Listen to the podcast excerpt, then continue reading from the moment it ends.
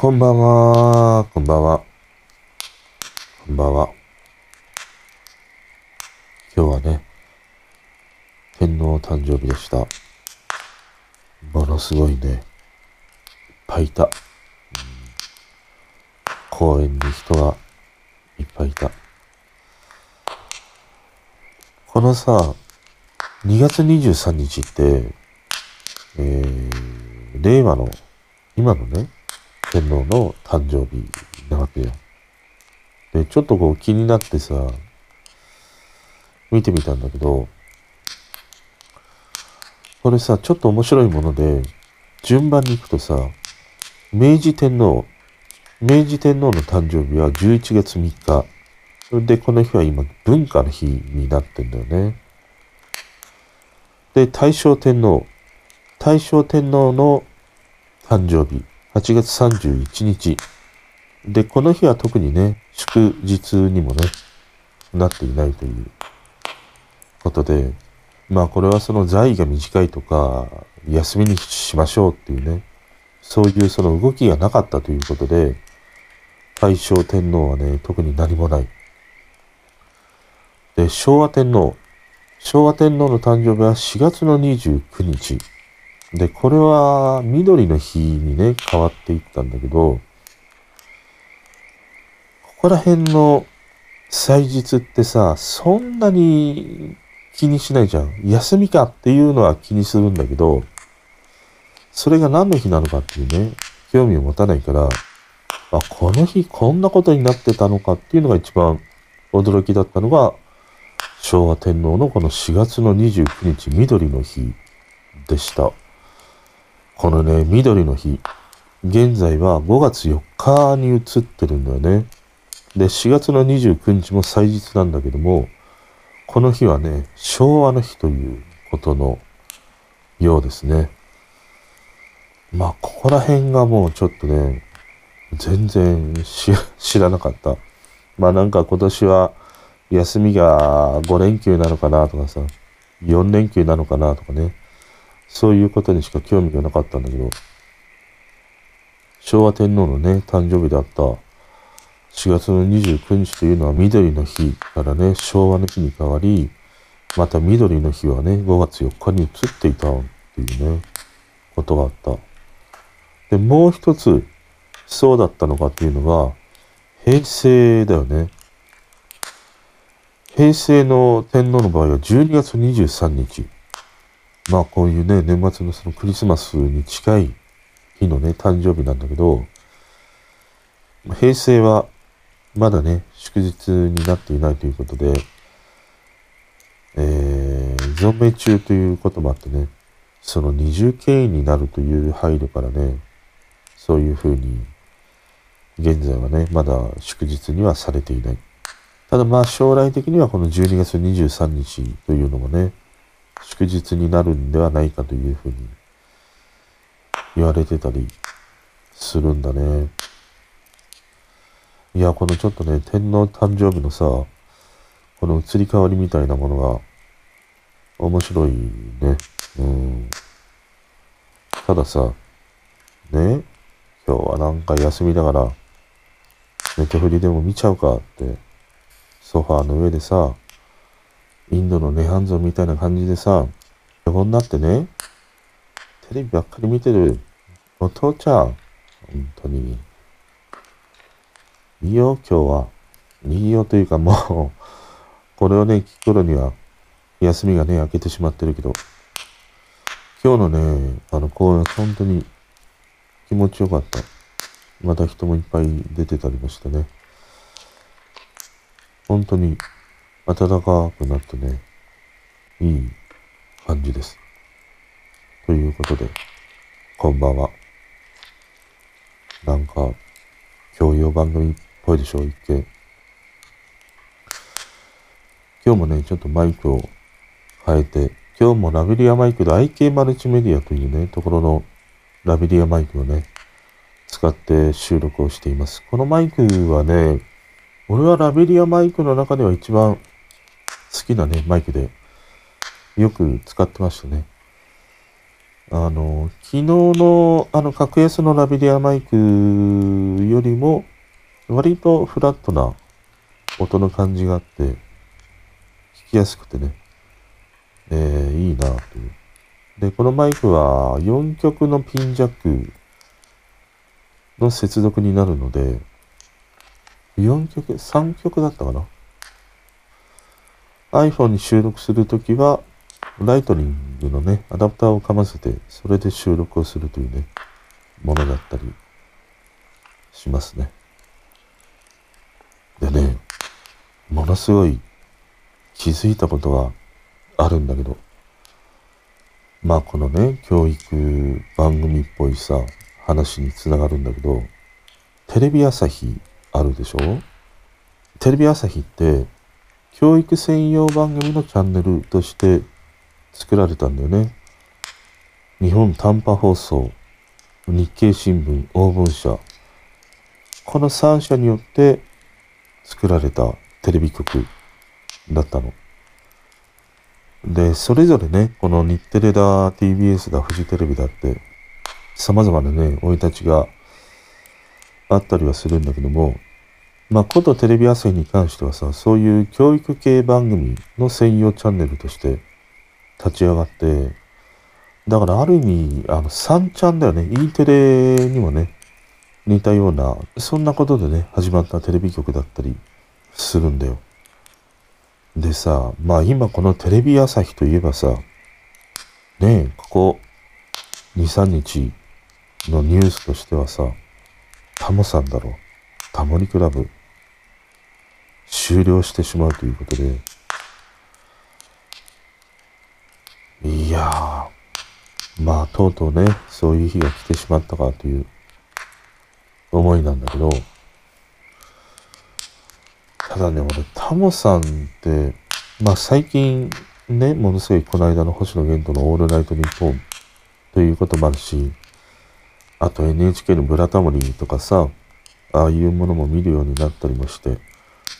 タモさんやっぱりいいなっていうふうに思っててさ、笑っていいとももうね、本当に見てたからさ、ただ、俺タモリクラブって、あんまり見てないんだよね。まあもちろん、何十回っていう感じでは見たよ。20回、30回ぐらいは見てると思うんだけど、そんなに欠かさずに見るっていうね、あのものではなかったんだよね。で、俺、タモリクラブってさ、俺の中ではもうアングラ的テレビ番組っていう印象があって、あの、星野源とタモさんのね、あの、オールナイトニッポンの中でもちょっと、星野源が話してたんだけど、やっぱり子供の頃から見ていたあのタモリっていう人って、ちょっと変わった人っていう印象がずっとあったんだよね。その、いわゆる漫才師にあるような笑いの王道とかそういう人たちとはもう一線を画す存在で、子供の俺にとってはさ、いや、ちょっとなんかよくわからない。いつもなんかイグ、イグアナやってるし、サングラスのレンズいつも外れてるし、歯はスキッパだし、みたいな。ポマードでベタベタなセンター分けの頭はもうカブトムシの背中みたいだし、みたいなさ。要はそんなものがあって、ああ、子供時代に見ていたタモリという人の印象って、俺はなんかね、あんまりいい印象がなかったんだよね。で、笑っていいともは、始まってからかな。それからまあ、その日常的にね、やってたからさ、気づけばいいとも見るっていう生活になっていった。でもあのタモリクラブの中のタモさんは、俺の中ではかつて見たね、その子供時代に見たカブトムシの羽のようなあのセンター分けの片方しかレンズの入っていないサングラスをしていたさ、あの感じのタムさんがね、ずっとあって、だから俺タモリクラブってあんまり見てこなかったたんだよね。ただ、こうして思うとさ、タモリクラブが終わってしまうっていうのは、いや、ちょっとものすごいなんかね、その、見てないながらに喪失感を感じるんだよ。でね、ふと思ったんだけど、別にすげえそんなに見てるわけでもないんだけども、やっぱりこの番組が終わったら寂しくなるよなっていう番組、何があるかなと思って。まあ今回その一つがさ、このタモリクラブなんだよ。で、もう一つ真っ先に思い浮かんだのが、徹子の部屋なんだよ。で、もう一つそうだなって考えて出てきたのが、題名のない音楽会だったんで、この徹子の部屋もタモリクラブも題名のない音楽会も、俺はほとんど、まあ見ないんだよ。話題になった時だけ見るぐらいのものでさ。で、これ、くしくもだよ。全部、テレ朝なんだよ。で、もう一つあったなって思い出したのが、朝生。これもテレビ朝日なんだよ。いや、そう考えてみると、この長きにわたり放送している番組で、日常的にその当たり前にあるんだけども、まあ俺はそんなにがっつり見ていない。見ていないけれども、終了するっていう風に発表があった途端に、ものすごい喪失感に襲われる番組っていうのはさ、このさ、テレビ朝日に集中している奇跡っていうのはさ、いや、何なんだろうなと思ってね。いや、本当に、そんな感じしない？タモリクラブとかさ、徹子の部屋とかさ、題名のない音楽会とかさ、浅沼とかさ、今年の3月で、いや、終了しますって言ったら、そんなに日々ね、見ていない人でも、いや、とうとう終わっちゃうのかって思わない？それがさ、全部テレ朝にあるっていうね、ことに気づきました。朝、パンにジャム塗りながら。うん。で、それきっかけでさ、ちょっとね、興味があって調べて、今さ、この長期にわたり放送している番組っていろいろあるんだけど、一番最長に放送されている番組って知ってる？またこの、知ってる？っていうね。これがね、ちょっと面白かった。あの、基本的にはさ、やっぱりニュースとか報道、あと、まあ天気予報とかね、そういうものがあるんだけど、1位はね、まあやっぱりというか、NHK ニュースなんだよね。これが1953年から始まって、69年と8ヶ月になってますね。えー、これはただ2022年12月末の時点だから、まあ8、8ヶ月っていうのは、まあ今の時点だともう10ヶ月とか、それぐらいにはなってると思うんだけど、あとこの天気予報ね、NHK の天気予報とかさ、あとね、いや、確かに言われたらそうだなと思ったのが、国会中継ね。国会中継も長い。これも69年もね、続いていたりするんだよね。まあ、ほとんど見ないけれどもね。で、やっぱりこの69年にもなるものってさ、NHK がほとんどなんだよね。NHK の競馬中継とか NHK のプロ野球とかさ、まあ、この辺はもう69年3ヶ月とかね、2ヶ月とかあるんだけど、やっぱりね、その中にあって、長いなっていうのが、朝生だよね。これがさ、35年6ヶ月。でね、ちょっと笑ってしまったのが、関口博のサンデーモーニング。これも35年なんだよ。この今ね、なかなかに毎回ね、放送するために、ちょっとね、燃え上がるっていうさ、この田原総一郎と、この関口博同じ年にね、番組を始めていて、まあ35年もの長きにわたってさ、未だこうやってね、放送を続けているというさ、それが面白い。この二つの番組が同じ年に始まったということがね、なんか面白い奇跡だなって思ったりね、したね。あとね、芸能とかバラエティのもので言うと、えっ、ー、と、吉本新喜劇。これが1962年から始まって60年も続いているっていうね、ものがあるね。ただ、吉本新喜劇は関東圏では見れないからね。あと、商店が57年、新婚さんいらっしゃいが51年というね、長きにわたってやってましたね。あとは、おしゃれ関係。これも何度か変わって48年も続いてるんだね。今もやってるのかな？今おしゃれクリップっていうものになってるのかな？おしゃれから始まっておしゃれサーティーサーティー、おしゃれ関係、おしゃれイズム、おしゃれクリップというね、ものになってますね。なこれで言うと、おしゃれサーティーサーティーは藤田千代と阿川靖子がね、なんか、残ってるね。で、俺さ、阿川靖子で言うと思い出すのが、あの同じくさ、ジャズシンガーの、マ村圭っていたんだよ。綺麗な人。あの人も好きで、あの、たまに CD とかでね、あの当時聴いてたりしたんだよ。で、驚いたのが、あの人確か AV かなんかに転身したんだよね。AV で出演しているというね、ものを知って、一度なんかで見たことがあるんだけどね。ちょっとあれはかなり驚いたね。うんまあそんなおしゃれ関係があったり、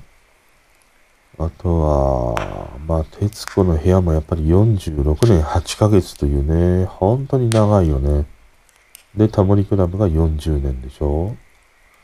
あと NHK のど自慢。これがある意味、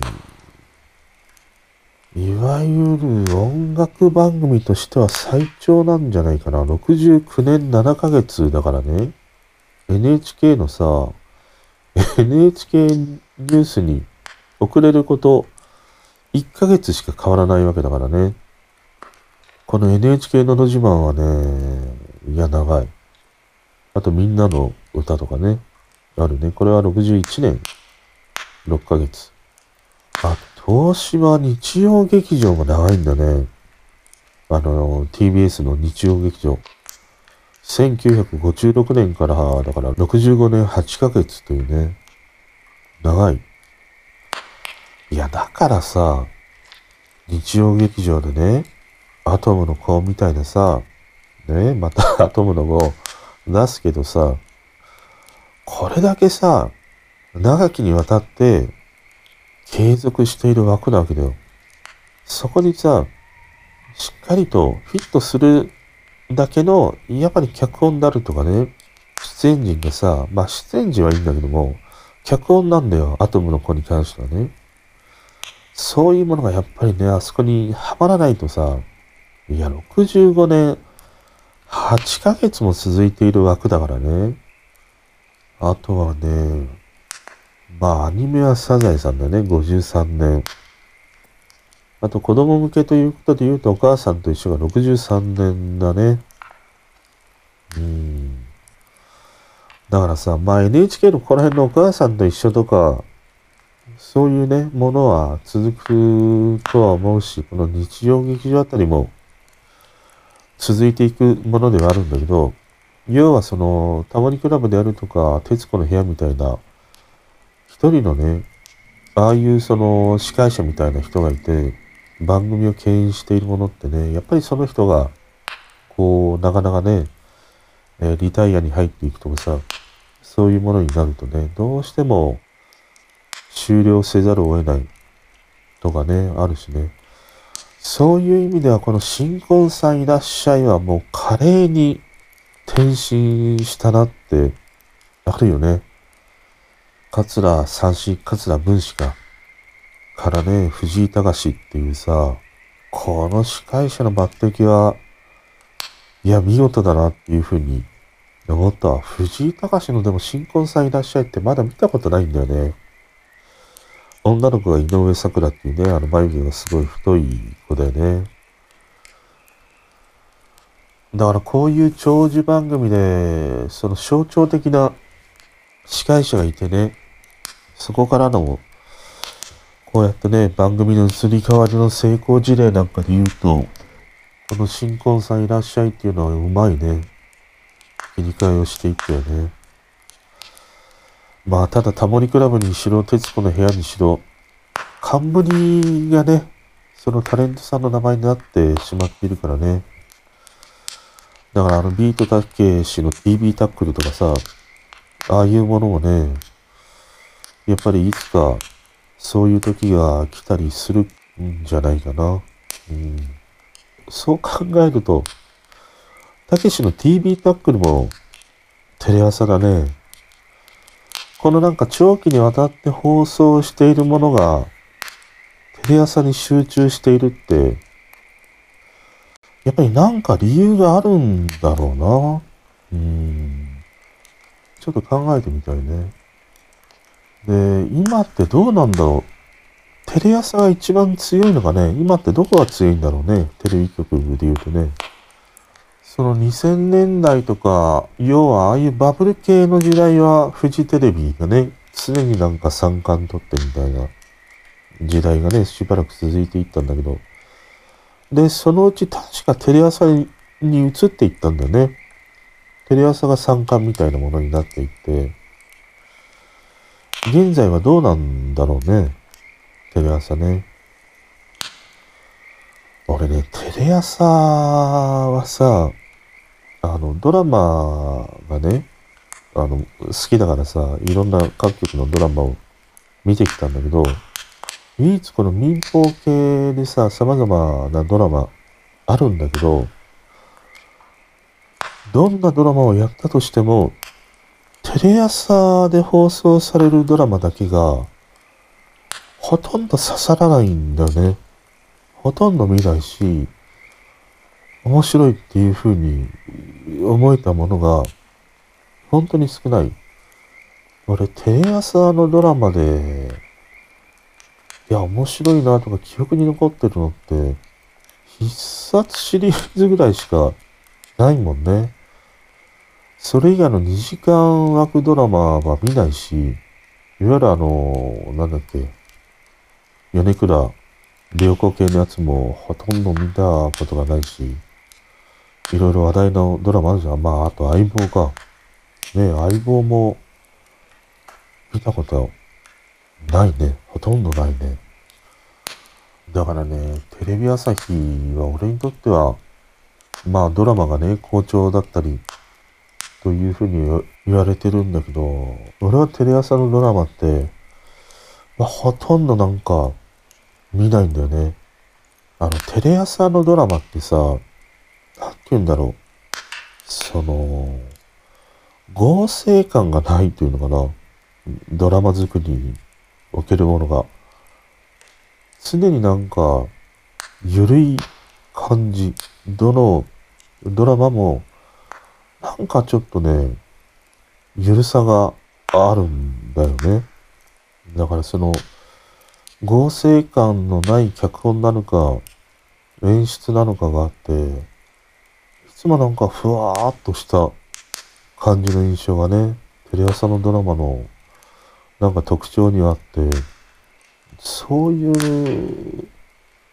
曲としてのなんかコンセプトとかそういうのがあるんだろうね。フジテレビはさ、もうわかりやすく、ね、そのキラキラした感じみたいなものがね、まあかつてのフジテレビであって、まあ今はね、だいぶ変わってきた。まあエルピスとかああいうのを見てても、だいぶね、変わってきたなというのはあるんだけど、でもやっぱりフジテレビのドラマに共通しているのは、その花があるとかね、キラキラしているっていうものは、いつの時代もあるなっていうふうに思うし、TBS は、一方、やっぱりドラマの TBS ってね、かつて言われてたりもしたからさ、やっぱりなんか、TBS のドラマには、俺はすごいね、合成感を感じるんだよね。脚本とか演出とかね。特にね、あの、日曜劇場、強く感じるんで。その中にあって、ねえ、まあ、その中にあってだからさ、さっきも話した、あれが、あれがあれしてあれだから、本当に。で、日テレのドラマは、日テレはなんか真面目な感じがするね。その、なんて言うんだろうな。うん、日テレはやっぱりちょっと NHK のドラマに近いものがある印象がするね。真面目な感じ。真面目にドラマ作ってますっていうね、感じがあるね。で、NHK のドラマはさ、あのね、いわゆるね、なんていうのその、大きな映画館ですげえロードショー的にさ、もう何巻でも同時上映してるみたいなものがあるじゃん。各地でやっているような。そういう感じではなくて、いや、吉祥寺のここでやってます。銀座のここだけでやってます。みたいな単館上映してるような地味なドラマというのかな。そういうものがあって、華やかさはないんだけども、あの、それは出ている出演陣がね、なかなかそのメニューを引くという人が、俺にとってはね、そういう人が少ない印象があって、でも見てみると面白いというね、その、なんて言うんだろうな。単館上映的なドラマが多い。そんな、まあ大河とかさ、朝の連ドラとかはね、別にしても、他のその、9時だ、10時だとかさ、なんか夜中にやってるようなものはね、そんな印象があるね。だから見てみると面白いんだけど、見ようっていう風に思うフックがね、NHK のドラマは弱いね。まあ、たださ、タモリクラブが終わってしまうというね、寂しさはあれどさ、いや、こうして見てみると、テレ朝にね、いや、ちょっとなくなったら、寂しいなっていうふうに思う番組が集中していたっていうのはね、あの、俺の中では、ちょっと発見、発見だな。うん。あとね、今日あのまあ、養老先生の記事があったんだよ。あの、プレジデントオンラインに掲載されているものがあって、その記事がね、いや、ものすごい良かった。うん。その記事のタイトルがさ、子供のいない社会が理想になっている。養老タクシー、日本の少子化が止まらない本当の理由というね、タイトルで、あの、書かれた記事なんだよ。で、やっぱりなんだろうな。俺ね、実際にさ、会ってみたいっていう人って、そんなに思いつかないんだよね。じゃあ、例えばたっつぁんが好きだから、たっつぁんと会いたいとか、竹内まりやと会いたいとかさ、じゃあなんか A ちゃんと会いたいとかさ、思うかっていうと、別にそんなに会いたいとは思わないんだよね。要は、ああいうテレビの世界とかね、音楽の世界で生きている人、で、またその人のことがすごい好きとかさ、ファンになっている人って、なんか、俺の夢の中の国の人でいてほしいっていう思いがあるからさ、実際に会ってより魅了されるっていうこともあるし、また逆にすごいがっかりするっていうね、こともあるわけじゃん。で、会ってなんかがっかりしてしまうものがあるのであれば、まだこの夢見心地のままね、ずっとなんか遠い存在で演技を見せてくれたらいいし、曲をね、送り届けてくればいいからさ、そんなに日常の顔って俺はあんまり見たくないんだよね。まあ知りたいとは思うんだけど、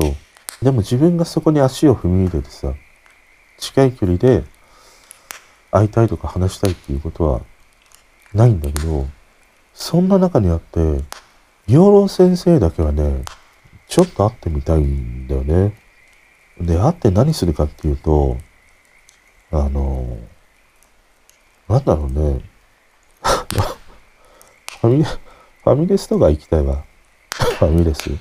ドリンクバーで。いや、養老の、だけじゃん。何飲む？何飲む？って、俺がね、持ってきてあげるの。養老先生に。まあ、それは冗談としてもさ、あの、養老先生にはなんか聞いてみたいことがいっぱいあるね。うん。本当にその当たり前なんだけども、実はね、考えていくとさ、深いことっていっぱいあるじゃん。なんで右と左って分かれてるんですかとかさ、なんで指は5本あるんですかとかさ、なんで地球ってあるんですかとかさ、要はさ、当たり前にあることを、あの、聞いてみたいんだよ。だからね、俺はなんか養老先生だけは実際に会ってみたい唯一の人かもしんないね。まあそんな養老先生のね、今回さ、まあ記事があって、俺ね、この記事がすげえいいなと思ったのが、まあこのなぜね、少子化が止まらないかっていうのはさ、あの、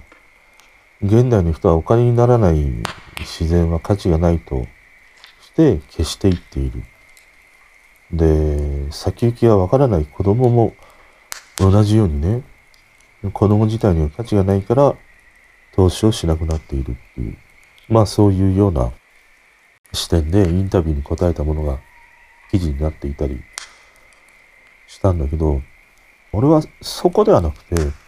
今回の記事で一番刺さったのがさ、その学問をすると自分が違う人になるっていうね、話をしてんの。論語の中に、明日に道を聞けば、夕べに死すともかなりっていうね、言葉があるんだって。要はその、朝ね、勉強したら夜になったら死んでもいいっていうものなんだよね。で、これは、例えばじゃあ現代人の人がこの言葉を聞いたときに、せっかく自分のためになったものがね、あるのに、夜には死んでしまうってねえだろっていう話なんだけど、そこで養老先生が言ってるのはさ、こういうふうに新たなさ、知識を得られるこの学問というものって、自分の見方がガラッと変わるっていうことだと。で、その自分がガラッと変わるとどうなるかっていうと、自分はそこで一旦死んだっていうことにね、なるんじゃないかっていうことなんだよ。要は、学問で新たな知識を身につけるっていうことは、それまでの過去の自分を一旦死んでしまう、殺してし、殺してしまうというか、まあ、死んでしまって、新たな学問を身につけて、また、こう、生まれ変わるというね、違う自分になっていくっていうさ、そういうことを話してるんだよね。だから新たな知識や学問というものは人が変わっていくっていうことにもなるし、それは引いては生まれ変わっていくっていうね、ことになるというふうに解釈しているっていうさ、まあそういう話があって、いや、それはね、ちょっと響いた。うん。このなんか、例えば今までのさ、常識であるとか、今までのこう、自分の固定概念みたいなものにね、ずっと囚われている限りは、その考えでさ、生き続けることはできるんだけど、でも、生まれ変わるっていうことができないわけでね、違う人にさ、なれないっていうことなんだよ。要は新たな知識を持つっていうことが、もう過去の自分は、その時点で死んでいないっていうね、ことなんだよね。いや、この言葉はちょっとね、響いた。うん。だからね、やっぱりこういう学問であるとか、何か知らなかったことを知っていくっていうことは必要なんだなっていう、その、今までなんか学問とかね、新しい知識を自分のものにしていくっていうのは、あの、ひいては自分のね、ためではあるんだけども、でもそれって単に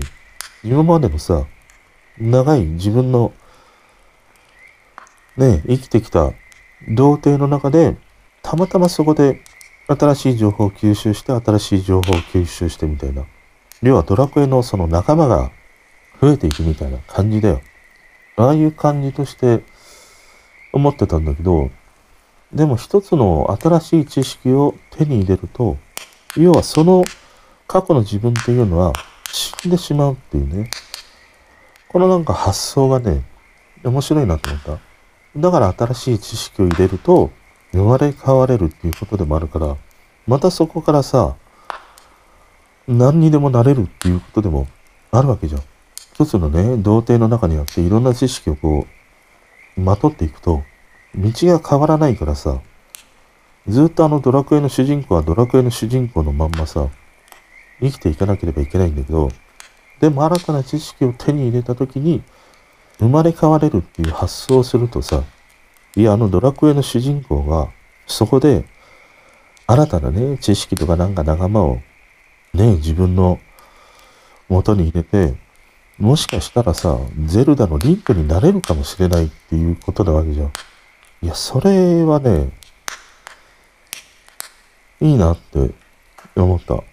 うん。その気づきがちょっとね、発見だったりしたね。あとはまあ、その都会における空き地のね、話をしてたりもして、まあそのビルとビルとの間にさ、空き地みたいなものがあれば、まあ都会に住む人っていうのはそれを単なる、ああ、空き地だなっていう認識しかしない。で、そこになんか新たな建物建てようかとかさ、駐車場作っちゃおうかとかさ、そういう観点でしか見ないんだけど、でもそういう空き地にはね、土があるし、そこには雑草も生えてるし、まあ、掘ればさ、モグラがいるかもしれないっていうね。要はその、都会に住む人たちは、そういうその、なんていうの、社会的、経済的に価値があるかないかっていう、そういう観点でしか、そういうね、空き地みたいなものを見ていないっていうね。そういう話もあったりしてね。いや、これは、良かった。あの、概要欄に、これはね、ぜひ、共有したいなと思ったので、リンク貼っておきますので、興味がある人はね、見てみてください。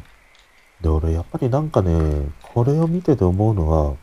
案外この養老先生と宮台真司という人、言っていることって、案外なんか近い距離で似通ってんのかなっていうものをね、割と感じるんだよね。養老先生はその自然に触れ合うことで人間らしさを取り戻していけるんだみたいな話をしてるし、まあ一方宮台真司の方は、そのリアルなね、コミュニティというもの、そういうものが大事なんだっていうものをね、解いてたりもするからさ、結局この二人なんか共通するものっていうのは、そのかつて日本にね、当たり前にあったようなああいう風景の生活の中に、うーん、今後のね、その、未来を生きていく上でのさ、ヒントみたいなものがね、やっぱりあるんだっていうことを、この二人はね、解いてるんだなと思ったりしたね。うん。今回のこの養老先生の記事はね、ものすごい、ちょっとぶち刺さりましたね。あとさ、知ってる？前田明。前田明のキャプチュード。俺、あれ、まあ、キャプチュードっていうぐらいしか知らなくて、あの曲ってさ、キャメルのね、曲なんだよね。キャメルっていうプログレのバンドの曲なんだよ。それぐらいしか知らなかったんだけど、このさ、キャメルのヌードっていうアルバムって、あの、前田明のなんかインタビュー、インタビューっていうか、えっ、ー、と、視聴者の質問に答えるっていうのをね、昨日だかさ、一昨日だかやってて、そこで、その、視聴者からの質問で、なんであのキャプチュードっていう曲がね、入場曲になったんですかっていう話をしててさ、で、俺も知らなかったんだけど、このさ、キャメルのヌードっていうアルバムって、あの、フィリピンのルバング島でね、もう何十年もね、一人こう戦ってきたという、小野田さんいたじゃん。あの人のことをテーマにしてさ、あの、コンセプトアルバムなんだね。このヌードっていう。そのヌードのアルバムの中から前田明がね、まあこのアルバムを聴いて、いや、キャプチュードいいじゃないかっていうことで選んだんだって。で、その、まあ、キャプチュードっていうね、その捕獲っていう意味があるからね、まあ、前田明のね、技の中にもキャプチュードっていうね、技があるぐらいのもんでさ、まあ、そういうその、曲名というものもあるし、で、前田明が言ってたのは、このキャメルのさ、アルバムのジャケットを見て、このやっぱり小野田さんをね、テーマにしたものだからさ、アルバムのジャケットが、いわゆるこう、日本絵画のような絵になってるんだよね。富士山が描かれていたりもして。まあ、そんなような縁もあってね、前田明はね、このキャプチュードという曲を自分の入場曲に選んだっていうさ、話をしてて、で、聞いてみたくなってさ、Spotify とか Apple Music を検索するんだけど、かつては登録されていたようなんだけど、今はもうなくなっていて、YouTube にさ、このアルバムがね、丸々さ、上がってたから聞いてみたんだけど、すげえね、いいアルバムだったね、本当に。あの、多分、小野田さんをテーマに描いたっていうものを知らないで聞いてもいいんだけども、でもこのアルバムがね、あの小野田さんのことを思い描きながらね、作られた曲っていうことを聞くと、結構どの曲もさ、なんかあの小野田さんがね、何十年も一人で、あのフィリピンのジャングルの中でさ、一人ね、ずっと戦い続けていたっていうね、そんなものとも重なったりもしてね、それぞれの曲が、なんかああいうその小野田さんがああいうジャングルの中で生き抜いていたいろんなシーン、朝のシーンとかさ、夕暮れのシーンとかさ、そういうものが思い浮かぶようなね、アルバムだったりして、すごいいいアルバムだった。で、そんなね、割とこう、小野田さんのね、そのジャングルでああいう風にね、生き抜く姿を想起させるものがあるんだけど、でも途端にさ、キャプチュードとかね、また一番最後の曲だったかな？ちょっとこういう激しめな曲になってたりするのがね、意外というか面白かったりもする、そんなアルバムだったりしたね。あの、このアルバムはね、一回聴いてみてもいいと思うよ。うん。まあ、前田明ファンの人はね、ぜひ聴いた方がいいだろうし、あの、キャプチュードのルーツがね、ここにあるから。ね、そのルーツを辿っていくとさ、小野田さんにたどり着くっていうね、ものもあるしね。いや、ちょっとね、このキャプチュードつながりで、そんな背景があるね、アルバムから選曲されたんだっていうのを知ってね、うん、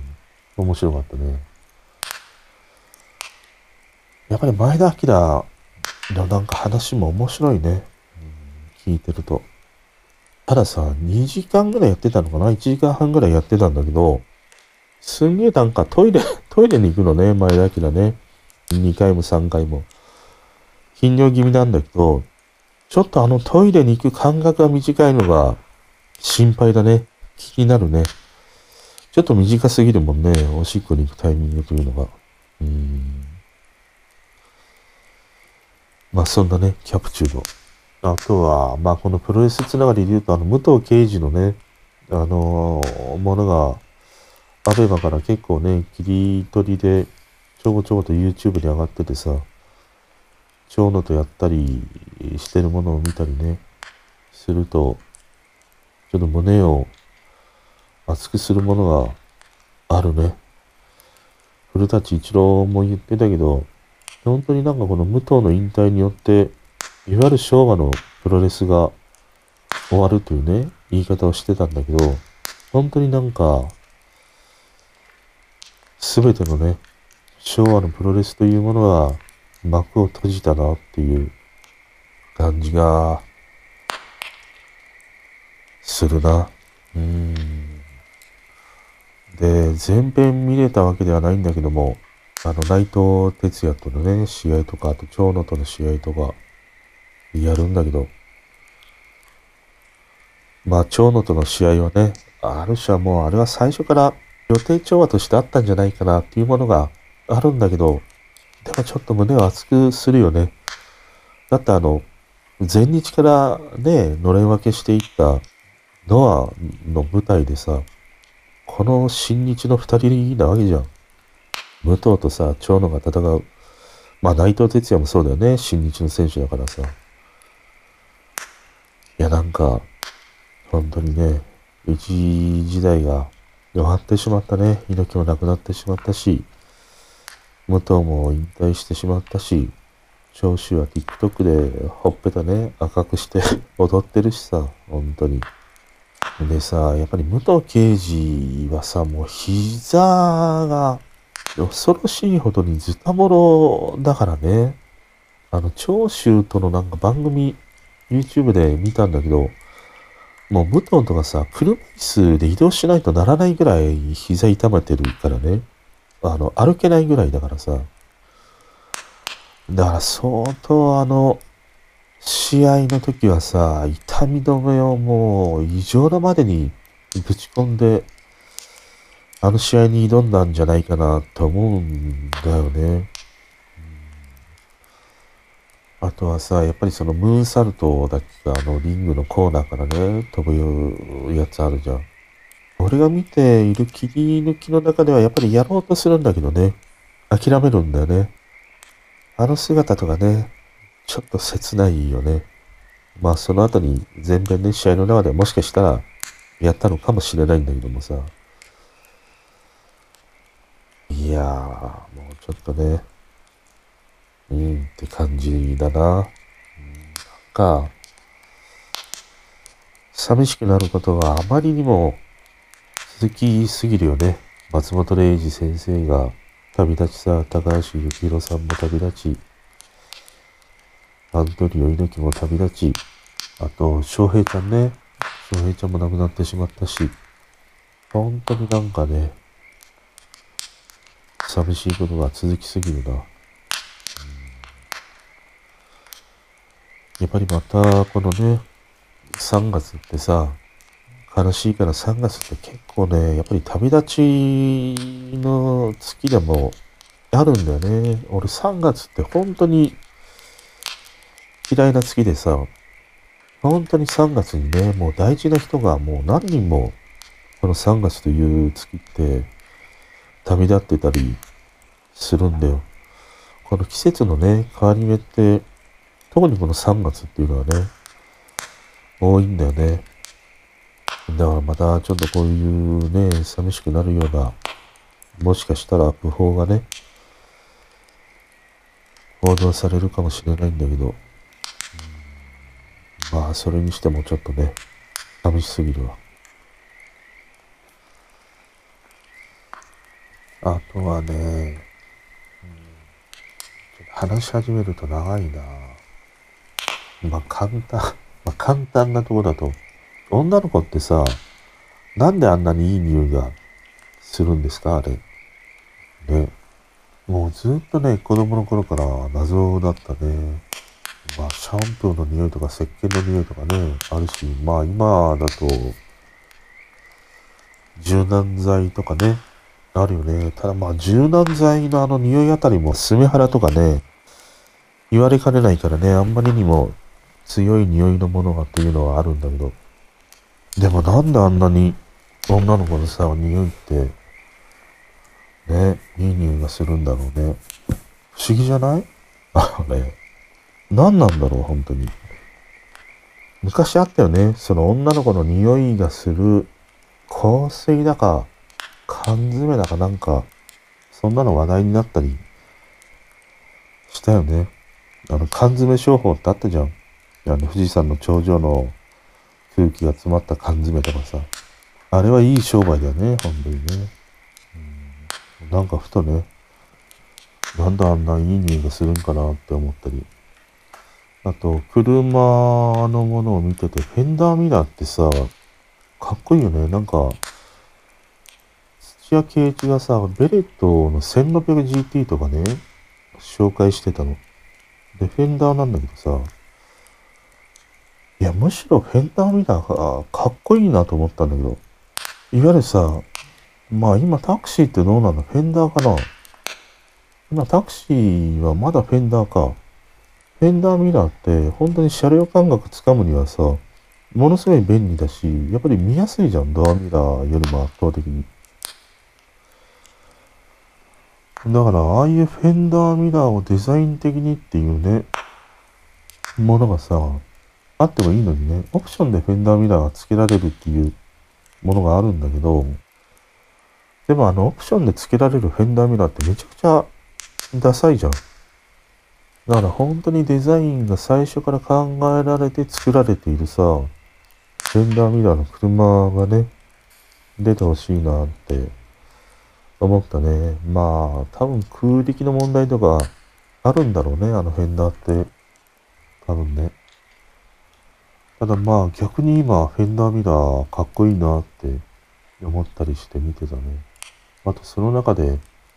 土屋圭一がいや、ソレックス、夏いね、みたいな話をしてたんだけど、確かにソレックスってすげ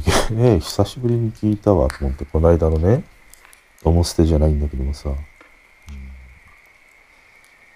とか、いやすげえ話したいと思ったやつがあったんだな。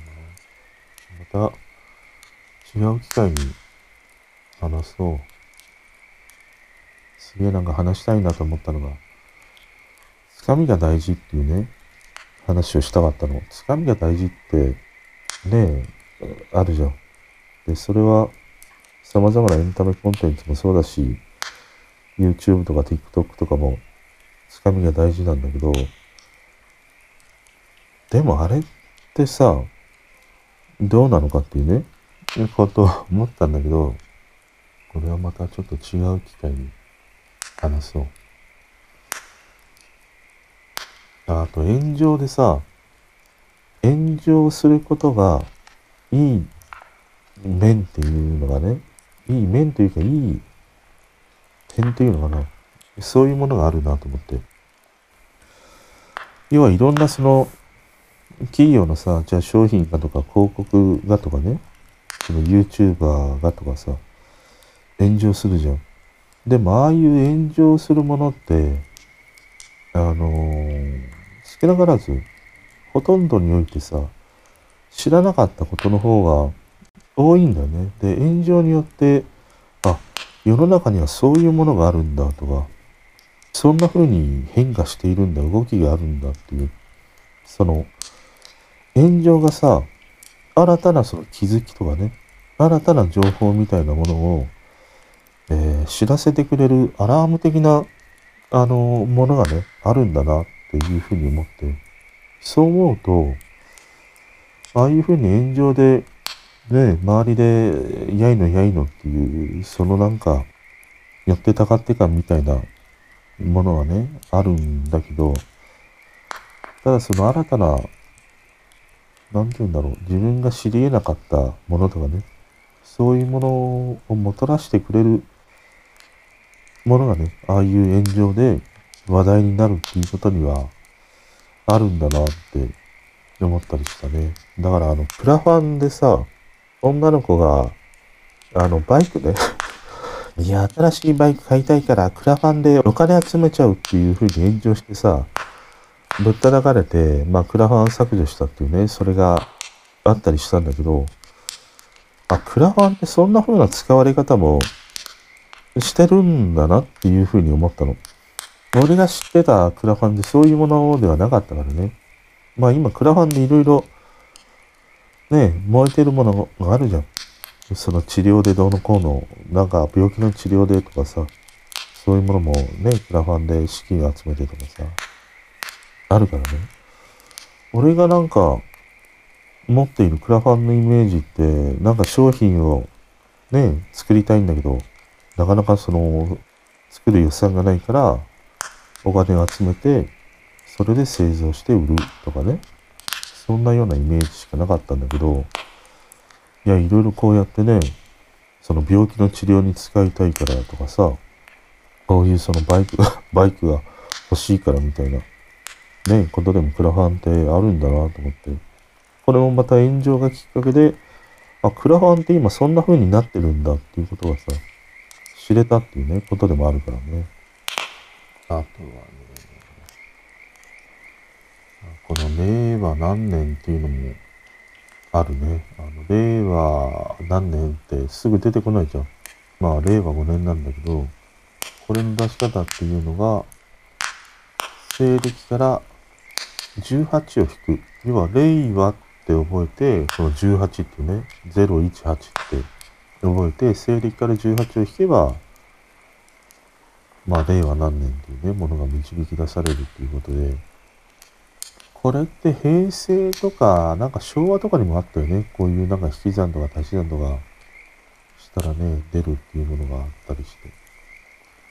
だから本当にこの、令和とか年号みたいなものって、その日本の歴史や文化みたいなものに根ざしているものだからさ、俺はあっていいっていうふうに思うんだけど、ただ、様々な、その、なんていうのああいう区役所とかさ、市役所とかさ、ああいう書類はもう西暦でいいだろう。平成何年だ、令和何年だって。いらねえだろう。ねえ。だからああいう年号みたいなものはあってもいいけど、書類はもう西暦で統一してほしいなって思うね。あとね、あのー、チャット GPT。今日はね、間違いない。チャット GPT。GTP 言ってたからね。正しくはチャット GPT というものなんだけど、いや、GPT でいいんだよな、本当に。怪しいんだよな。チャット GPT ね。で、これって、その、まあ、文章をさ、生成してくれるわけじゃん。で、これってさ、あのー、一番衰退していきそうなものが、商品レビュー系のさ、ブログ、これって、ほとんどいらなくなるんじゃないか？ねえ。だって例えば iPhone の使い勝手っていう風に、このチャット GPT に入れると、その iPhone の使い勝手を5つのポイントでまとめてくださいっていう風に言うと、5つのポイントで吐き出してくれるんだもん。メリットはっていうと、メリットをさ、まとめてくれる、デメリットもまとめてくれるわけです。なんなら使い勝手って入れたら、使い勝手もまとめてくれるんだよ。そう考えると、いわゆるこういうその商品レビュー系とかね、例えば映画でも音楽もそうかもしんないね。いわゆるそのレビュー系のブログというものは、かなり衰退していくんじゃないかな。うん。それが出てくるなって思った。このチャット GPT はね、いや、相当メインなものになっていくんじゃないかな。うん。それをひしひしとね、日々感じているね。だから唯一ブログで機能していくのって、ある種ああいうエビゾーみたいなさ、有名人のね、ああいう人たちが自分のプライベートをね、描くとか、まあなんか感想だね。え、映画を見ての感想とか、そういうものもまあできなくはないからね。チャット GPT によってさ。うん。だからある種ああいう様々なレビュー系のものって、チャット GPT の登場によって、ほとんど駆逐されていくんじゃないかな。うん。アクセス数とかね、まあ、やり続ける人ももちろんいるからさ。でも圧倒的に減っていくんじゃないかな。それを思ったね。ちょっとね、いわゆるああいうレビュー系のものというのはさ、このチャット GPT とどう向き合っていくかとかね、どうその差別化をしていくかっていうのがね、ものすごい重要になっていくなって思ったね。ということで今日はね、これぐらいにしておきましょう。なんかね、うん。なんだろうね。うん、な、なんだろう な、んだろうな。なんだろうなと思って。なんだろうなを話し始めるとまた終わらなそうなので、ここら辺にね、しておきましょう。